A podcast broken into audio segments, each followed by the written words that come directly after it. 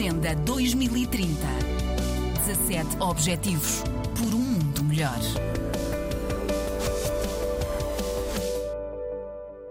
É um dos eventos paralelos da Cimeira do Clima mais concorridos. Debaixo da pala do Pavilhão de Portugal está um espaço dedicado ao negócio e à ciência nesta Conferência das Nações Unidas para os Oceanos. O momento que nós estamos a viver é um momento em que o discurso é acompanhado pela ação que está acontecendo no terreno. Ruben Eiras é o secretário-geral do Fórum Oceano, Associação da Economia do Mar.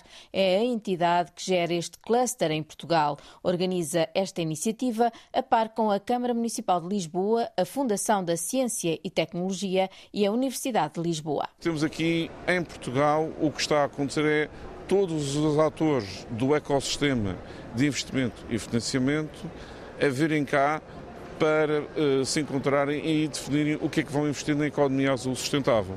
Isto é para, portanto, mostrar que a oportunidade da economia azul não é só um PowerPoint que se apresenta, uh, digamos, numa conferência, ou palavras uh, que podem soar bastante bem, é uma oportunidade concreta e que está a começar a levantar, digamos, âncora agora e Portugal tem todos os elementos para se tornar um dos principais destinos desse investimento e nos tornarmos uma praça financeira do mar com empresas que são competitivas, mas que baseiam o seu modelo de negócio em eh, fazer o lucro com impacto diminuto ou até mesmo zero, tanto no, tanto no oceano. E como é que isso se faz?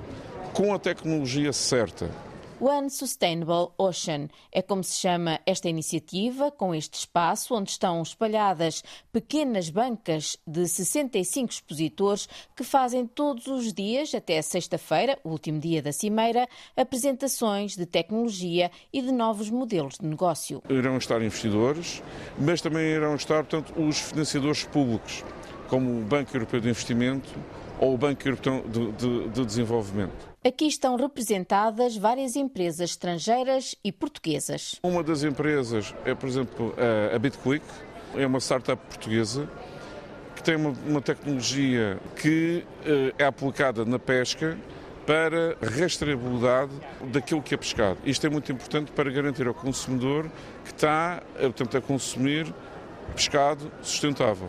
Uma outra startup esta também na área, na área da pesca é Safety Net Technologies, que uh, tem um, desenvolve uns sensores que emitem um padrão de luz, que são colocados nas redes de pesca, que podem atrair ou repelir a The Reef Company, que é outra startup que está, digamos, aqui portanto, em grande presença neste, neste espaço, o One Sustainable Ocean no pavilhão de Portugal, eh, vai anunciar toda uma série de novos de investimentos na área de engenharia oceânica, na frente dos recifes artificiais, bem como também das tecnologias de sensorização do oceano.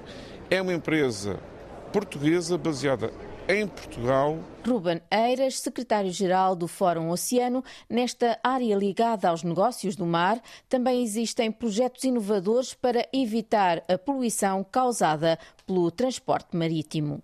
Nós também temos uh, aqui empresas que vêm portanto, mostrar como é que se pode fazer uma melhor gestão das águas de lastro dos navios ou novas abordagens na hidrodinâmica das embarcações que faz com que as embarcações uh, diminuam tanto o seu consumo energético. Ou também, e temos aqui um dos expositores, a International Woodship Association, que representa uma nova tendência que se irá, digamos, afirmar tanto no mercado, que é o reutilizar a energia eólica nos navios de contentores.